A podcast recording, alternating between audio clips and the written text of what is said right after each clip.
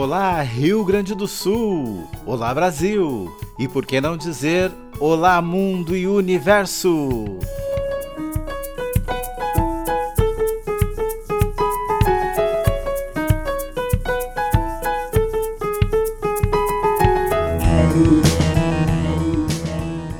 Está no ar o programa Ponto de Cultura, um espaço de participação social e diálogo da cultura viva, a política pública de base comunitária, onde a arte, a educação, a diversidade, os direitos e a ação cultural são os protagonistas.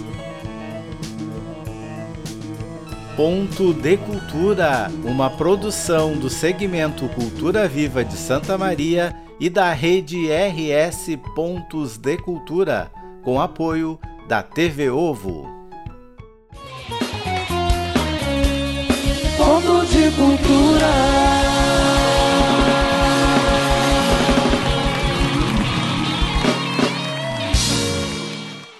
Olá, eu sou o Paulo Tavares e esse é o programa Ponto de Cultura de número 40, o 18º de 2021.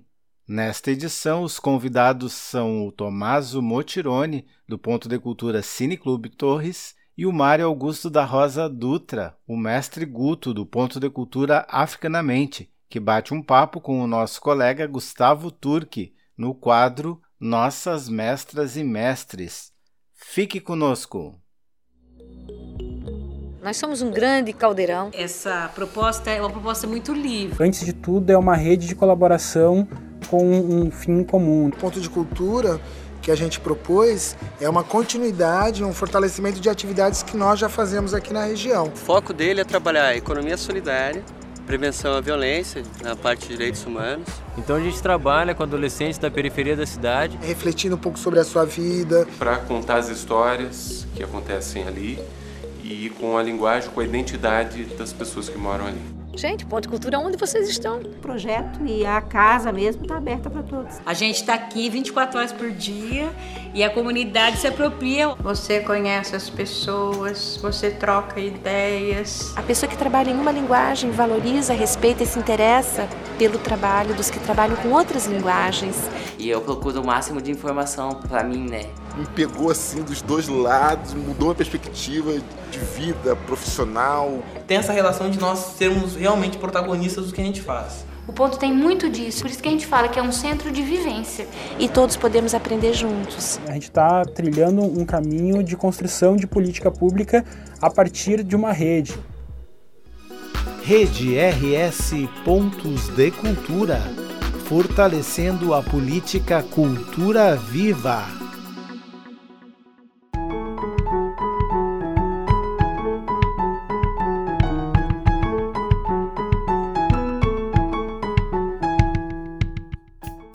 O Ponto de Cultura convidado a participar desta edição do podcast programa Ponto de Cultura comemorou no dia 20 de agosto seus 10 anos de atuação no litoral norte do Rio Grande do Sul. Estamos falando do Cine Clube Torres. E para conhecer melhor o Ponto de Cultura, recebemos agora no nosso estúdio virtual o seu coordenador, o Tomaso Motironi. Seja bem-vindo, Tomaso. Obrigado. É, uma saudação a todos os ouvintes e as ouvintes, né? a todas as, as pessoas que trabalham com, com cultura viva, com os pontos de cultura que, como nós, assim, distribuem a cultura para a população e para os cidadãos. Tomaso, o Cine Clube Torres tem como objetivos a exibição de material audiovisual, promoção de manifestações culturais, a realização de intercâmbio cultural, ações de formação, pesquisa, recuperação e catalogação de material audiovisual e fotográfico referente à cidade de Torres. Realiza encontros semanais com autores e obras de vários gêneros cinematográficos, prioritariamente ocupando espaços públicos no exercício de cidadania. São efetuadas também exibições para público escolar e para grupos de crianças e adolescentes em situação de vulnerabilidade. O Cine Clube Torres é ponto de cultura homologado pela Lei Cultura Viva, inscrito no Procultura RS como produtor cultural estadual, tem registro regular na Ancine e já foi contemplado em editais internacionais, estaduais e municipais. O que mais você pode nos dizer para apresentar o ponto de cultura Cine Clube Torres? Ora bem, essas atividades ilustram um pouco, digamos, qual é a gama de ações do Cineclube, não é? A principal, destaco, digamos, a questão da exibição, portanto, de ser um ponto exibidor, enfim, de cultura audiovisual junto dos públicos mais variados. Ou seja, desde o público normal, cineclubista, dos sócios, amigos, às vezes assim, os veranistas, sobretudo durante o verão, assim, participam das nossas atividades, mas também, portanto, como tu falou, nós era escola, CRAS, e atividades portanto, ligadas portanto, a públicos específicos, portanto, pensadas e executadas assim muitas vezes assim para esses públicos. Sempre, digamos, a ideia assim é sempre não só exibir, mas também mediar, portanto, ser esse ponto de encontro de mediação da cultura audiovisual tem sempre a questão da, do convívio, da conversa, da probabilização das questões levantadas, não é? A partir, portanto, de curtas, muitas vezes, de longas metragens, não é? Enfim, são todas uh, ideias, digamos, para repensar, enfim, a nossa vida, a nossa existência, a nossa sociedade, um pouco, digamos, o futuro, não é? Do país, não é? Também do mundo junto. Então, esta é a nossa principal atividade. Já fizemos algum trabalho de audiovisual, não é? Eh, só recentemente a gente se conseguiu equipar com uh, elementos assim necessários para fazer assim as, as nossas produções audiovisuais. Neste momento estamos engatinhando ainda, Agora, falando aqui com o Paulo Tavares da TV Ovo, é? fico assim meio envergonhado em dizer assim que a nossa produção é muito limitada, são dois curtas, na verdade, é? Um curta, de certa forma, é interligado com aquela outra linha de preservação de imagens e, e vídeo da cidade para conhecer, porque é uma cidade que quem conhece a cidade teve assim uma transformação muito brutal, não é? Ele se transformou muito rapidamente, eh, na maior parte dos casos destruindo os traços originários, não é? Isto é um, digamos, uma característica um pouco de várias cidades brasileiras, não é?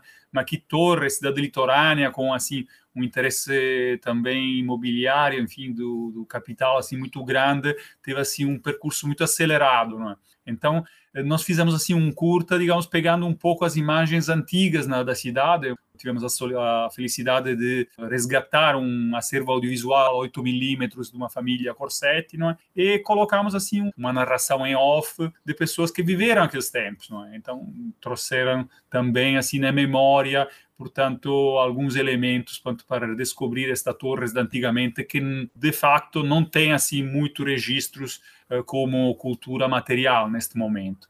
Isso traz uma coisa bastante interessante, assim, a gente percebe que às vezes o pessoal acha que a evolução, o desenvolvimento é derrubar tudo, né? Principalmente o patrimônio material, né, através dos prédios antigos para trazer o desenvolvimento, né? Eu acho que a gente tem que pensar a cultura muito mais ampla, né? Eu acho que essas duas coisas têm que existir juntos, né? Tanto o passado, a memória, né? Porque sem memória a gente também não tem não tem identidade no agora, né? E talvez não terá uma identidade no futuro também, né? De fato é, é, relevante porque nós somos a nossa memória, então na verdade, digamos, não há nenhuma possibilidade de pensar o futuro sem, digamos, esta memória. E ali está um outro componente que o Cineclube trabalha assim de forma transversal, que é a questão da proteção do meio ambiente, porque a maior memória é a memória da natureza que existia, portanto, antes de nós, não é? E a gente vai ter que ter esta missão de conviver, não é?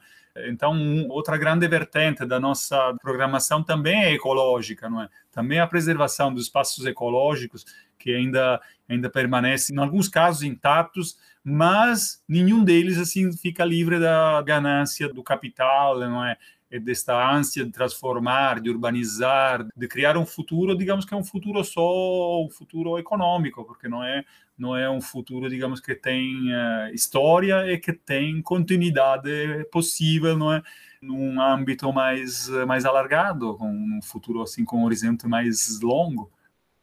Tomás, o Cineclube é uma entidade de cunho cultural que surge nos anos 20 do século 20 na França e que estimula os seus membros a ver, discutir e refletir sobre o cinema. No Brasil, o movimento cineclubista inicia em 13 de junho de 1928, por meio do Chaplin Clube, no Rio de Janeiro, e logo se espalha para todos os cantos do país. No seu ponto de vista, o que os cineclubes têm de interessante que depois de quase 100 anos, essa ideia de clube de cinema se mantenha viva até hoje, mesmo com as inúmeras mudanças tecnológicas que ocorreram neste último século.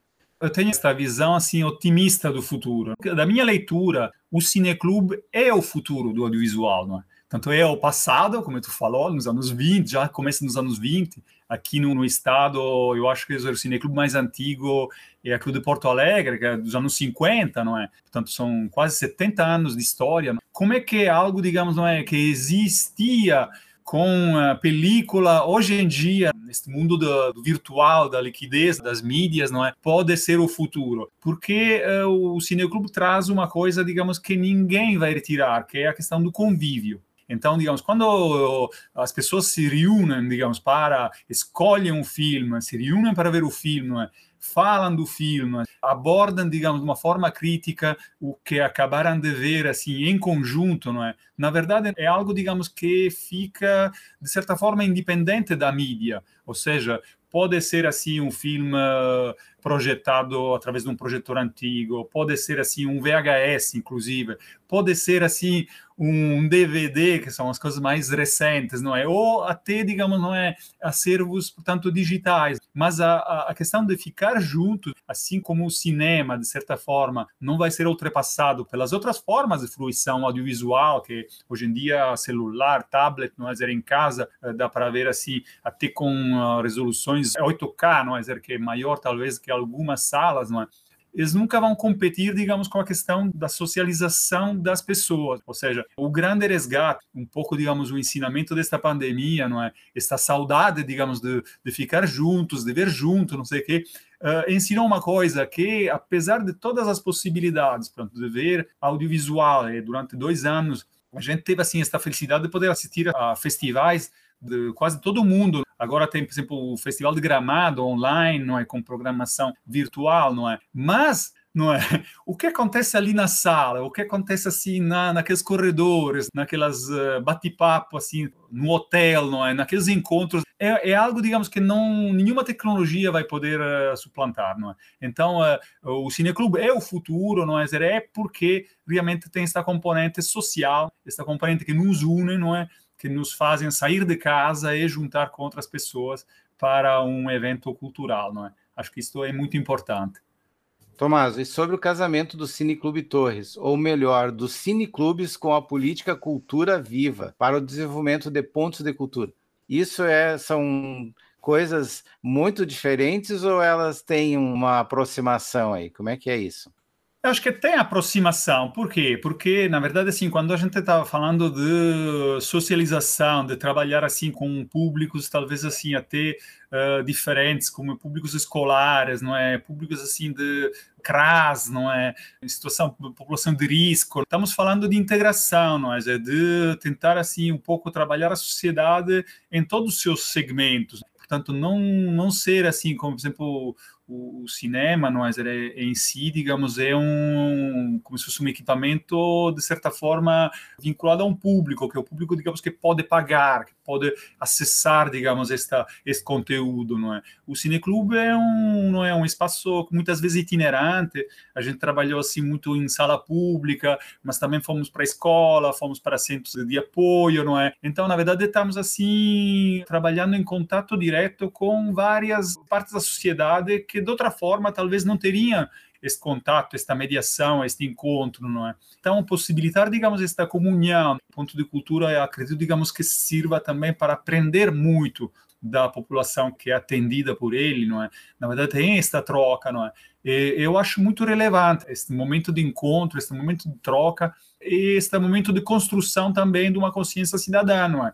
Porque nós como cineclube acreditamos que tenha que existir, digamos, esta esta consciência da importância que temos, não é, em promover a cultura, em promover a cidadania, em promover assim valores assim globais que vimos, por exemplo, da proteção do meio ambiente, mas também da proteção social, não é? Então, são todos valores, não é, que, que uh, muitas vezes não tem assim grande impacto no, nos dias de hoje, por exemplo, na grande comunicação social, não é? Então nós trabalhamos com bases e com, digamos, uma ética que nos leva, digamos, a trabalhar esses elementos, não é, para fortalecer, não é, a cidadania em todos os níveis. Este é o podcast programa Ponto de Cultura. Hoje estamos com o Tomaso Motironi do Ponto de Cultura Cine Clube Torres.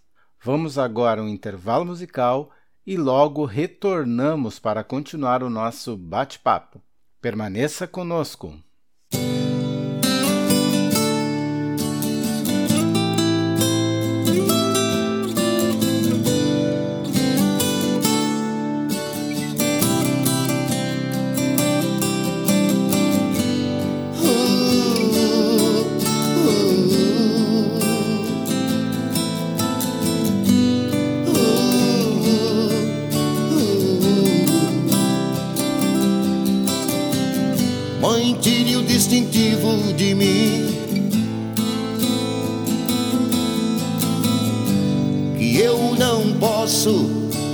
Usá-lo. Está escuro demais para ver. Me sinto até batendo na porta do céu.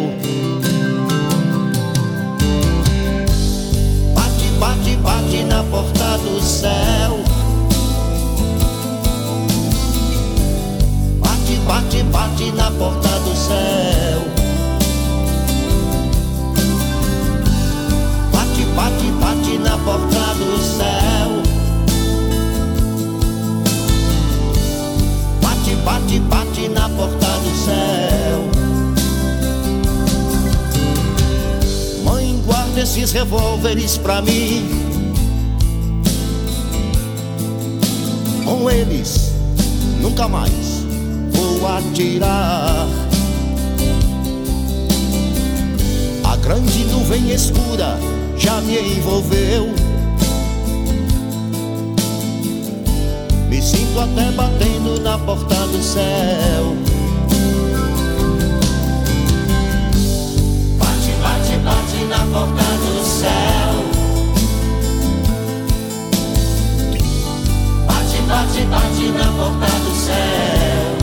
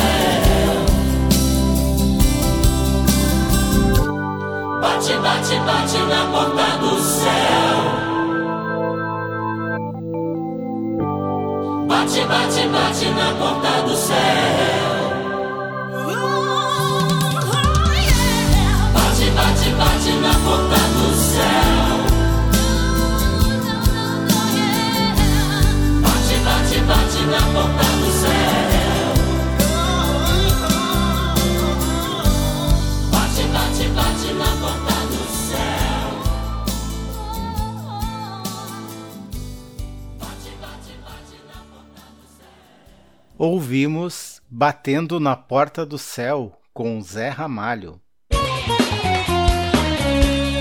Ponto de cultura.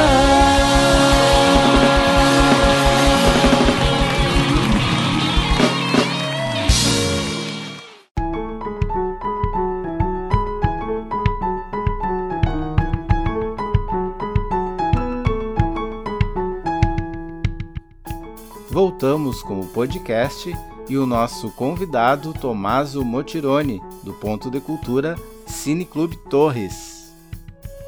O cinema, ele surge em 1896, por ali agora não recordo bem, mas enfim, ele surge na França, depois se para pelo mundo. Tu acha que o cinema, assim, já fazendo um gancho também, o pessoal deve estar curioso ali com o teu sotaque, né? Tá no ouvido, eu ia dizer que tá na cara, mas não, tá no ouvido que tu não é brasileiro, né? Então eu gostaria que tu falasse um pouco dessa questão da tua nacionalidade e também fazendo essa relação se o cinema é uma linguagem universal, né? Como é que tu vê essa questão? Porque ele é feito de diferentes formas uh, no mundo inteiro, né? Depende da realidade, porque o cinema brasileiro, por exemplo, não é igual ao cinema hollywoodiano dos Estados Unidos. E assim como o cinema na França e na Itália não é também parecido com nenhum outro feito pelo mundo, né? Tem algumas características, mas não. Como tu vê essa questão da linguagem do cinema, se é uma linguagem universal ou não? E falando um pouco também da tua nacionalidade. Enfim, Paulo, obrigado por esta, esta questão, é muito, muito interessante. Eu, eu sou italiano, não é? Eu uh, nasci na Itália, em Roma, não é? Mas também a minha mãe é austríaca. Então eu já trago, digamos, um pouco, digamos, a mestiçagem, claro, mestiçagem europeia neste caso, e vim para o Brasil em 2006. A questão da linguagem cinematográfica, eu acho que uh, é um pouco as duas coisas. Na verdade, existe uma mensagem universal, porque na verdade existem como se fossem arquétipos, esses arquétipos, de certa forma, eh, são os que nos unem, não é? independentemente das formas culturais, e muitas vezes assim diferenças muito grandes, não é? Às vezes assim até religiões, não é? Enfim, eh, situações socioeconômicas, não é? Enfim, tudo, não é? Mas existem coisas que, que são arquétipos, não é? E esses arquétipos conseguem assim de certa forma eh, dialogar com o espectador, não é? Da mesma forma, nós, por exemplo, como Cineclube, a gente já exibimos assim uh, uh, obras de cinematografia mundial, não é? Todos, todas as cinematografias apareceram algum dia na nossa terra. Nós temos assim mais de 400 sessões, não é? Então, temos trabalhado sempre assim com filmes assim legendados, não é? Para manter assim esse contato, digamos até com o idioma, não é? Mesmo sendo ininteligível como o tailandês, o coreano ou japonês, não é? Eh, mas tem essa questão humana, os atos humanos são reconhecíveis como tal, não é? Então, na verdade, assim, nós temos esta base que nos une, não é? E, e que, que reconhecemos eh, como fazendo parte do, da nossa vida, mesmo sendo do lado oposto do, dos oceanos. Claro que na mediação tu pode, assim, certa forma, sempre trabalhar a questão, digamos, do que surge da cultura dos outros países é importante que tenha esse contato, digamos, para ver assim a especificidade de cada cultura, de cada idioma, de cada situação, não é? para reconhecer um pouco, digamos, o outro, ter assim não só a questão da identidade, não é? A identidade como nós todos seres humanos, não é? Mas também reconhecer, digamos, que os outros têm expressões culturais que são, ah, enfim, de origem histórica, enfim, não é? E que, portanto, esse conhecimento nos aproxima. Então, ah, nas duas formas, nós temos uma aproximação nossa com o outro mostrado na tela, seja ele assim uma pessoa do norte da Europa ou enfim do sul da Itália ou africano, não é? Temos assim essa aproximação, digamos, por empatia, não é? E por também reconhecimento desses arquétipos de, comportamentais, não é, de situações, não é, até de história, não é, até na própria narrativa, não é, e a própria narrativa uh, traz assim, narrativa inclusive fílmica, traz uma certa reconhecibilidade, não é, independentemente da cinematografia. Claro, é cada uma com as suas características diferentes, com os seus estilos diferentes, com a sua uh, uh, grau de comunicação diferente. Tem obras assim mais uh, crípticas, não é? Tem obras assim mais abertas, digamos, ao espectador, não é? Mas a variedade é que nos fortalece. Muito legal essa reflexão, né? Eu acho que a gente precisa fazer, às vezes a gente não se dá conta, mas a gente tem diferenças no mundo, né? Mas eu acho que tu traz muito bem essa questão de que os atos humanos, né, são os mesmos, né? Então isso é o que nos aproxima e que transforma a linguagem do cinema e de outras artes universais, né? Não é só uma propriedade do cinema. Essa questão da universalização, acho que todas é, as expressões artísticas. Mas para encerrar, Tomaso, gostaria que você falasse um pouco das realizações do Ponto de Cultura Cineclube Torres, além dessa questão do Cineclube mesmo na comunidade aí de Torres. Nós temos um projeto da resgate da, das imagens fotográficas, não é, que fica ainda permanentemente online, não é, portanto, desde 2013 quando foi lançado, 2014 quando foi realizado, não é, que é, digamos, um, um canal, digamos, de recolha, não é, análise, não é, e uh, divulgação das imagens, não é, ou filmes, não é, realizados por uh, por pessoas, não é, aqui em Torres, não é. A partir disso, uh, de um acervo, digamos, 8 milímetros, não é, nós fizemos aquela montagem que é Memórias de Veraneios, que foi apresentado agora na pela mostra de pontos de cultura Teia 2021, não é? já foi exibido em no Cine Serra Antes disso, só fizemos assim uma realização tipo de um curta que era, foi focada assim numa, artista que trabalha na percepção uh, uh, ecológica uh, através do desenho, não é? Como digamos o desenho e a arte nos traz de certa forma as pistas para reconhecer, não é, os valores da, do ambiente natural, não é? E portanto de certa forma transferir esta, esta empatia para um, digamos, uma política de conservação, não é? é foi um curta que foi apresentado no, para o Funarte, não é? para Respirarte, um edital público, não é? deste artista, não é? foi assim uma parceria. Essas são as, as ações principais, não é, de realização, não é? Nós contamos assim no futuro, agora que estamos assim mais capacitados e equipados, estamos começando, digamos, a operar nesta área, não é?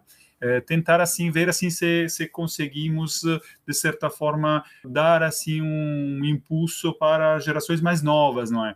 Hoje em dia é muito fácil, não é, para gerações mais novas captar assim as imagens, mas tem uh, tem uma certa dificuldade em, uh, entender não é os mecanismos, a linguagem não é cinematográfica, não é? Então, a gente conta assim, então logo termina a pandemia, nos pegou assim, na verdade, nessa transição, não é? Uh, tentar assim objetivar um pouco uma parte da nossa atividade para que esses conhecimentos sejam transmitidos, tenha parte prática, não é? Não só, digamos, não é? Este encontro das escolas não só traria, portanto, uh, elementos audiovisuais já prontos, não é? Mas também tentar um pouco estimular um pouco, digamos, a produção, não é?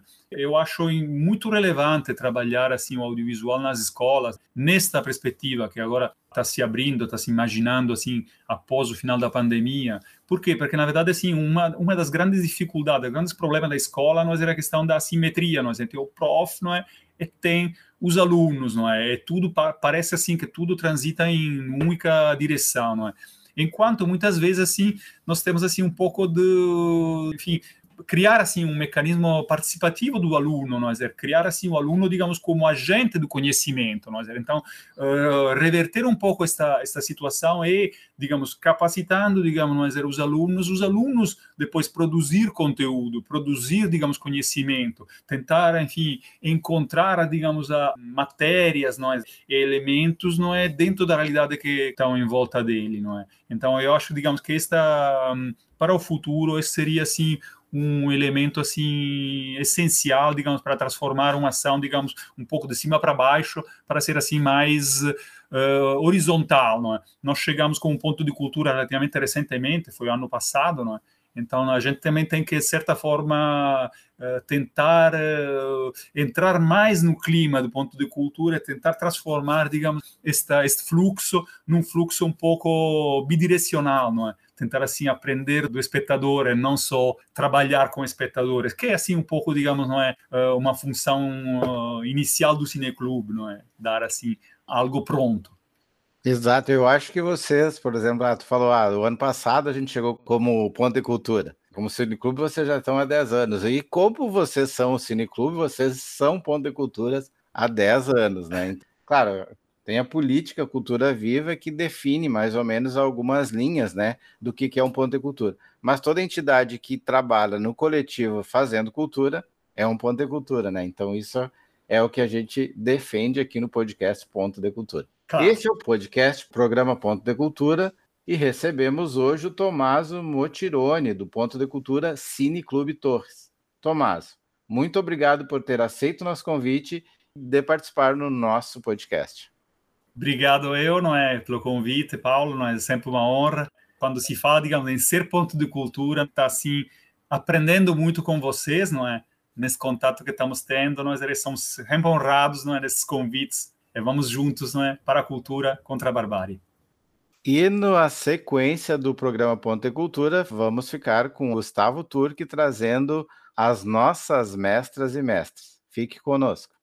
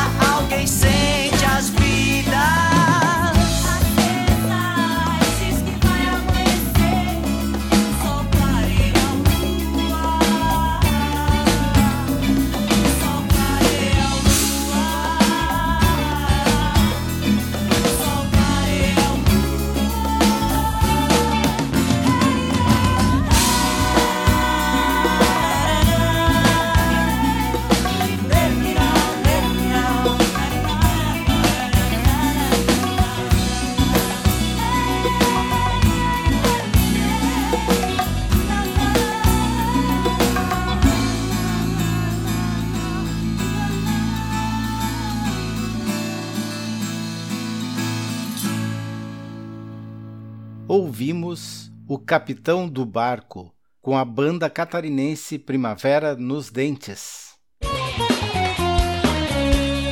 Ponto de cultura.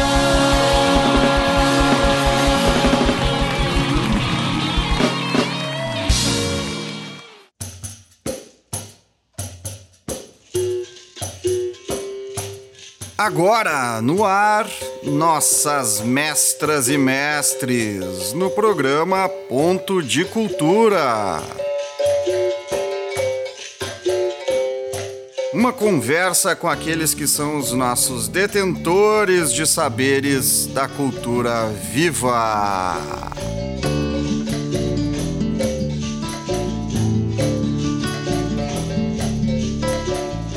Uma coprodução do coletivo Catarse, Ponto de Cultura e Saúde Ventre Livre e a TV Ovo.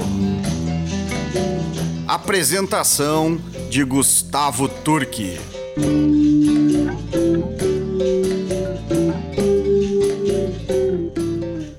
Olá, mais uma semana, mais um nossas mestras e mestres ligados à cultura popular, ligados diretamente a pontos de cultura, mais um bloco aqui no programa Ponto de Cultura, esse podcast que a gente distribui nas nossas redes e que também vai ao ar uh, em redes de rádios comunitárias por aí.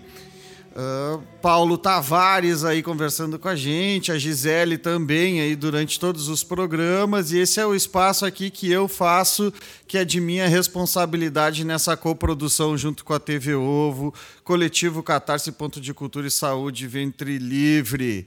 E hoje eu estou aqui, né, é uma voz conhecida, né? Uma voz que a gente já, já falou várias vezes com a gente aqui no podcast, aqui no programa, uma voz importante, mas a gente vai conhecer um pouquinho mais desse cidadão aí. Quem é que está com a gente? É Mestre Guto. Qual sua graça, Guto?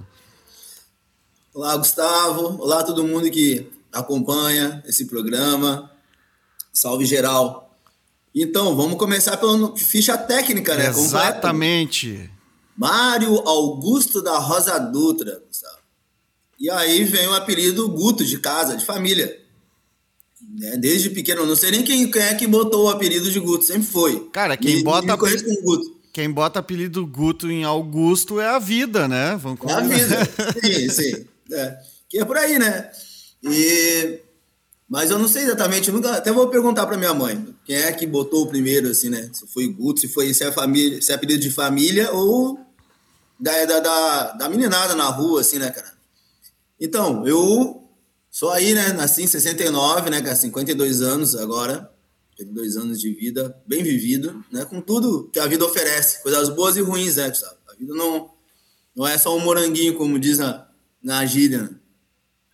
E, cara, tive uma infância bem bacana, assim, porque na época que eu convivi primeiro, assim, quando eu era muito pequeno, não lembro de muito, mas quando começa naquele negócio de correria de rua, seis anos, sete anos, eu morei em Gravataí e também morei na casa da minha avó, velho. Então, muito livre, assim. Sim. E em Gravataí também era assim, rua de chão batido, de correr em campinho de. É, tinha muita área verde, hoje agora tudo é construção. Foi feito várias obras lá. Mas é aqueles campinhos de estar tá jogando bola e o quero-quero vir atrás da gente, e aquele jeito, né? Criança bem livre, assim. E até livre até demais, porque minha mãe tinha que trabalhar, né, Gustavo? Sim. Então também não tinha nem muito. Era meio livre, sou bicho solto por necessidade, né? Sim, nem sim. assim por. Mas era uma época que dava também para isso acontecer, né? Vamos combinar. Dava, dava, isso aí tu vê, cara. Isso aí é 80, os anos 80, cara. Né? Então, 79 eu tava com 10 anos, então bota um pouquinho mais para trás, assim. Então as brincadeiras eram, eram outras, assim, era outro momento foi bem legal, assim, sabe? Eu sempre gostei de atividade física, de estar tá envolvido com alguma coisa, de futebol. Eu estava sempre envolvido em treta na escola, não por briga, mas por estar tá lá envolvido em jogo de futebol, sempre querendo um negócio ou outro, né? Sim. Aí depois, quando adolescente, já quase adulto, encontra a capoeira. Aí a gente vai começar a entrar no. Tá bom, a gente descobriu por que, que é de Mário Augusto vira Guto, e agora a gente vai entender por que é mestre. Né? Por que, que mestre Guto é, eh, por que, que Mário Augusto vira mestre Guto Obafemi, é isso? Exatamente. Guto Obafemi. É, primeiro vem o Guto e tal, que eu me, que eu me constituo. Na capoeira também acabo sendo Guto. Começo a jogar capoeira em 88, velho, né? Isso quando eu tinha dado um intervalo ali no ensino médio, acabei conhecendo a capoeiragem e entrei num grupo assim muito engajado assim com a questão ética da luta antirracista. Isso já na época, assim, 88, 100 anos da abolição da escravatura, tava aquela efervescência. Bom, e aí, cara, começo a jogar capoeira e vou aprendendo com a capoeira a conhecer a cultura popular, que eu não conhecia, quer dizer, conhecia, Gustavo, conhecia, eu morei um tempo lá na prainha, na costa do Maquiné, lá, que é uma região quilombola, conhecia a cultura popular de lá, que era o Terno de Reis, é, a, o, a música sertaneja, né, que não era essa sertaneja universitária, mas aquelas músicas que vinham mais que tratavam a música campeira também. É, aí então eu convivia muito com lá na, na, quando eu morei com a minha avó, com aquelas festas de igreja, né, cara? As coisas bem bacanas, assim, de, de assar, o pessoal assava galinha, rifava galinha, fazia pudim, aqueles negócios tudo assim. Então já era, já tinha um caráter popular e principalmente nas relações humanas que tinha esse caráter mais popular, assim, de estar grandes famílias sem serem famílias. Né? Eu sempre trago a reflexão que a minha esposa acha, a pergunta, mas que tanto primo que tu tem que não são primos? Aquele negócio de todo mundo viver junto. A tia que não é tia, mas faz papel de tia. Sim. Cara, então é isso, quando eu encontro a capoeira, depois eu vim morar em Gravataí, eu perdi um pouco a, esse vínculo, assim, com esse vínculo de uma de mais comunitária, porque tu, vai, tu vem para uma área urbana, a área urbana é mais cada um no seu quadrado, né? Aí com a capoeira 88 eu resgato isso, cara. E aí eu começo a entender vários processos que tinham a ver com a minha família, né, da questão dos mais velhos. Começo a entender também com a capoeira 88, a partir de 88, a, o desenvolvimento, né, ou a tentativa de desenvolvimento da comunidade preta, né, negra no Brasil, assim, e os problemas que tem para o seu desenvolvimento em virtude do processo de escraviza, escravização que teve no passado e do racismo que continua presente. E aí tu vai entendendo tudo isso e aí eu já começo a me não ser um mestre ainda, mas ser um aprendiz de mestre, me, me torno um discípulo dos meus mestres. E vou aprendendo com eles e vou me apresentando várias outras possibilidades. Aí eu entro pro terreiro, cara. Uhum. Aí eu me inicio na região dos orixás. E depois de um tempo lá, eu recebo um nome, né, que a gente chama de Orocó, que é um nome africano, que é um processo de, de renascimento, na realidade, né? Porque um, o que acontecia muito, a gente sabe, com o povo preto lá no, no advento da escravidão, o que que faz? A primeira coisa que o escravizador fazia, negava o nome dele, né, cara? Então, se o cara tinha um nome lá, por exemplo, Caiodê, quer dizer, o caçador traz alegria, ele era rebatizado, até porque ele entendia, é, ele, ele era jogado a informação para ele que ele não tinha alma, que deveria se renascer em Cristo, naquele papo, né?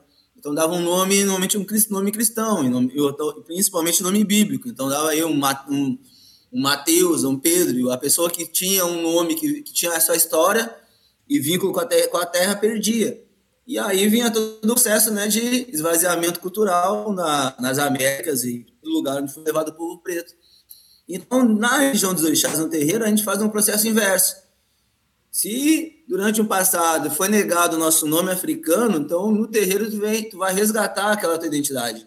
Claro que eu não sei, por exemplo, é, em virtude do processo de escravidão, eu não sei exatamente qual é o meu grupo étnico, né, cara? Infelizmente a gente consegue, eu fiz, tentei fazer ali a, aquele o mapa ancestral da minha família, fui com a minha avó, fui até a minha bisavó, fui a minha trisavó, tetra, tetravó, que é? Tataravó, mas depois chega ali, velho, acontece muito um negócio que depois eu fui entender quando a minha avó dizia assim, mas o fulano, ah, Guto, mas esse aí, o meu, meu avô, ele não era filho natural do, do, do fulano. Cara, e o que, que era filho natural? Não entendi esse negócio que minha avó falava. Depois a gente vai entender, né, velho? Porque era filho de estupro, tá ligado?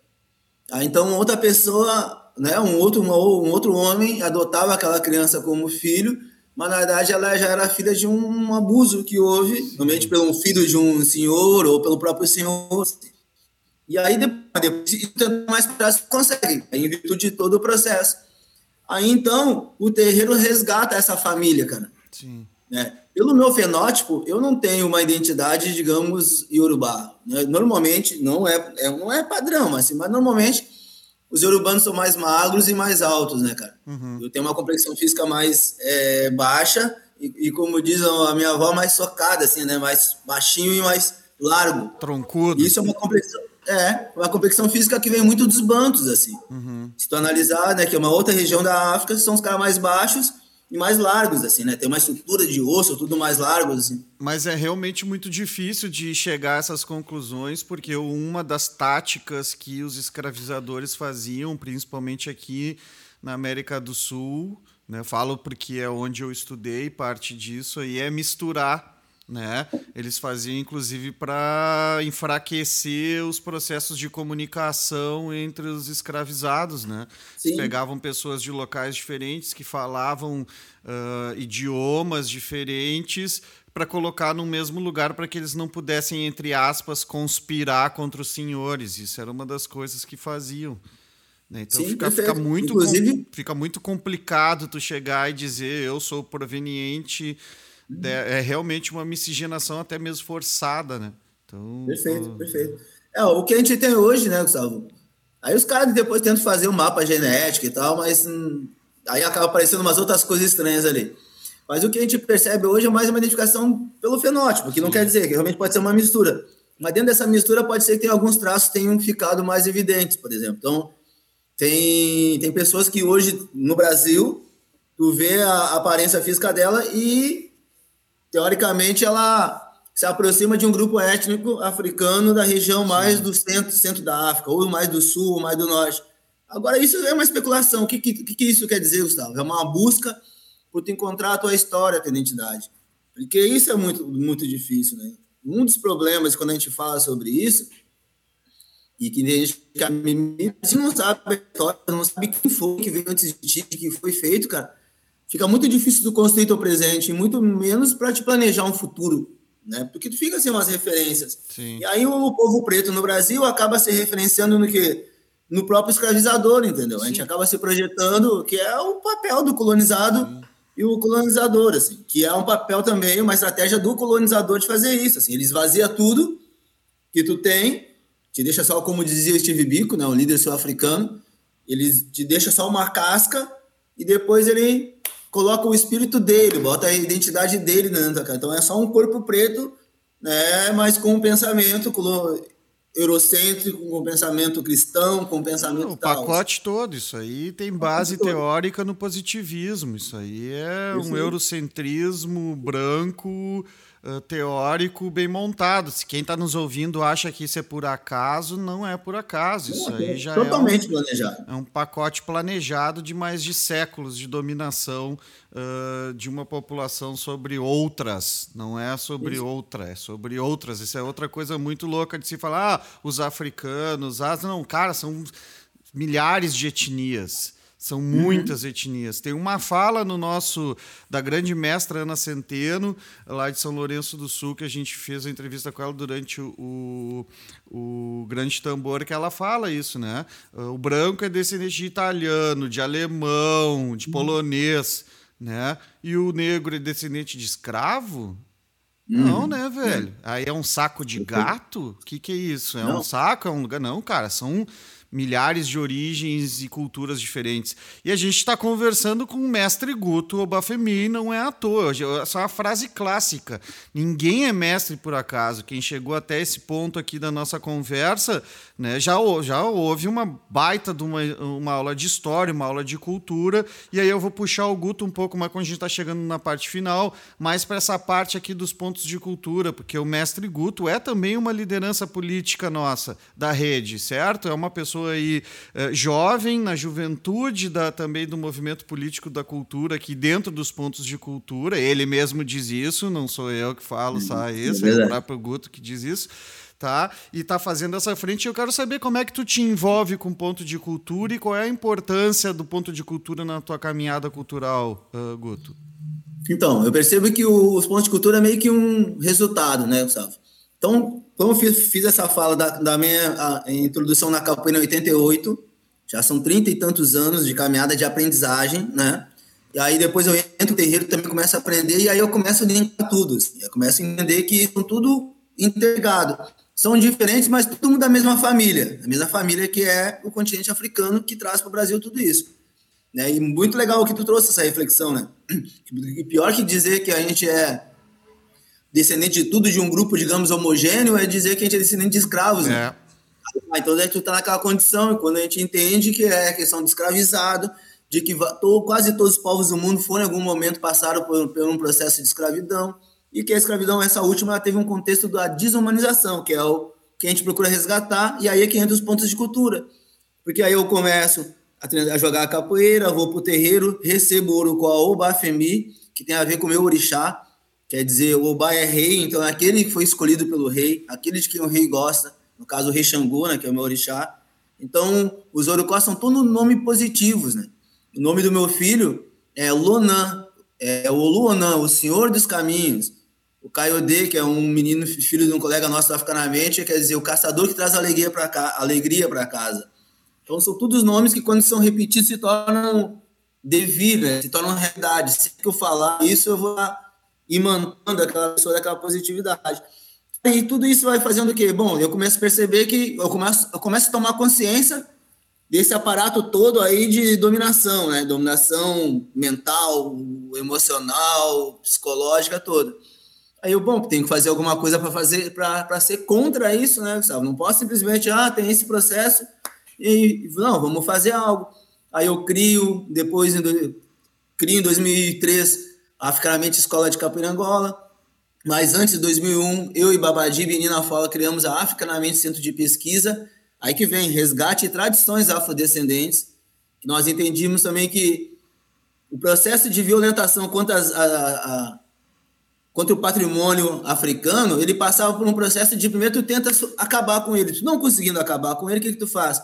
Tu começa a esvaziar ele, adequar ele, então a religião já se torna uma religião gourmet, a capoeira começa outra coisa para ser transformada numa cultura de massa e vazia do contexto de resistência. E aí nós depois criamos, depois de 2013, a escola. Em 2014 a gente convenia como com o Estado e, e o governo federal e se constituiu como ponto de cultura. E a partir daí, todas as nossas ideias que foram gestadas desde 88, meu, se materializam em palestras, oficinas, encontros, seminários, audiovisual, reuniões de mobilização política, de ação social, de intervenção. E aí depois eu acabo entrando também na rede dos pontos de cultura e passo a fazer parte da comissão. E aí cada vez mais se amplia, né? Porque aí aquilo que eu fazia muito pontual no meu, no meu espaço, na, com, minha, com o meu coletivo, se amplia para uma rede, que eu começo a entender que é uma rede, né? Rede Cultura Viva, fortíssima no Sim. Brasil e em vários países da América, né? Bom, Latina, principalmente. Estamos aí com o mestre Guto Bafemi, Africanamente, ponto de cultura aqui em Porto Alegre. Quem está nos ouvindo de outras regiões é aqui. Ainda está ali na Cristóvão, né, Guto? Cristóvão 761. Na Cristóvão Colombo 761, fácil de achar né? Aqui é pertinho daqui da minha sede aqui do Ventre Livre, do Ponte Cultura e Saúde Ventre Livre, coletivo Catarse aqui que é no centro histórico, entre vários outros pontos de cultura que fazem uma frente fortíssima e o Guto hoje é essa figura importantíssima que não é à toa que está nessa, nessa posição. Ninguém, a não ser a sua própria história, o colocou lá. E, essa, e aí que você que está ouvindo também aí já deve estar tá subindo no fundo a cortina final aí, a cortina do bloco foi feita numa oficina aqui no Ventre Livre, em que Mestre Guto participou como oficinando, né? E essa música Capoeira é bom, não sei, né? Com, com, esse, com esse coro no fundo aí, quem está tocando esse berimbau é Mestre Guto Obafemi. Muito obrigado, Guto, pelo seu tempo, muito obrigado pela sua história, por tudo que tem feito pela gente. Se quiser dar mais um recado aí para nossa rede, à vontade. Sim, sabe, bem rápido, porque eu sou mestre, né, Gustavo? Eu fui reconhecido mestre pelo meu mestre em 2019. Comecei a em 88, né? Que foram 31 anos de aprendizagem. E aí ele, ele disse que agora eu começo a aprender a ser mestre. Então, primeiro, 31 anos de aprendizagem, eu poderia ter feito não sei quantas graduações, mestrados e doutorados na universidade, mas a universidade da vida, da, da cultura popular é diferenciada, ela é mais exigente.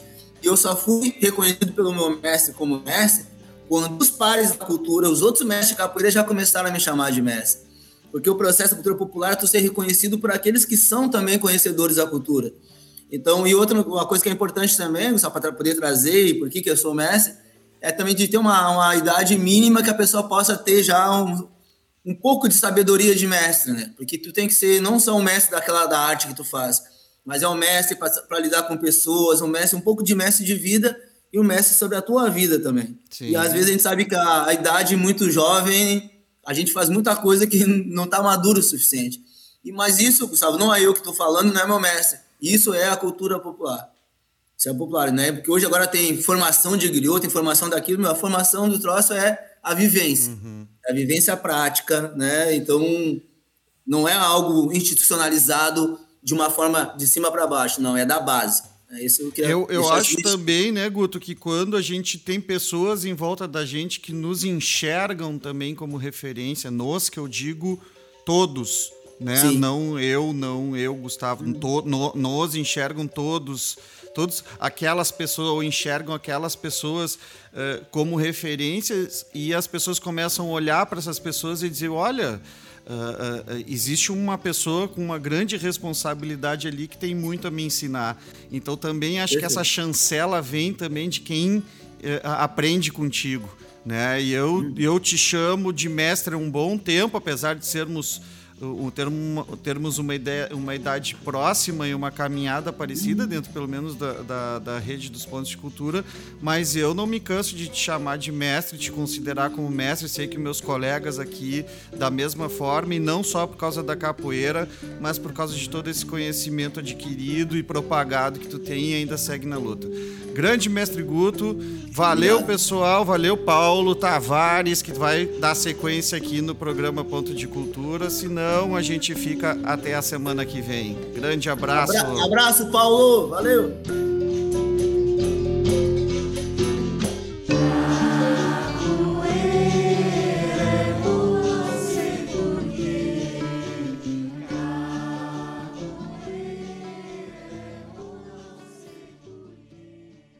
Aqui o espaço é colaborativo e está aberto para pontos de cultura, grupos e coletivos que desenvolvem a arte e a cultura. Quaisquer colaborações ou sugestões são bem-vindas e podem ser enviadas para o e-mail pgm.decultura@gmail.com. Repetindo: P de pato, G de ganso e M de marreco. pgm.decultura@ gmail.com. Ponto de Cultura, uma produção do segmento Cultura Viva de Santa Maria e da rede RS Pontos de Cultura, com apoio da TV Ovo. Ponto de Cultura.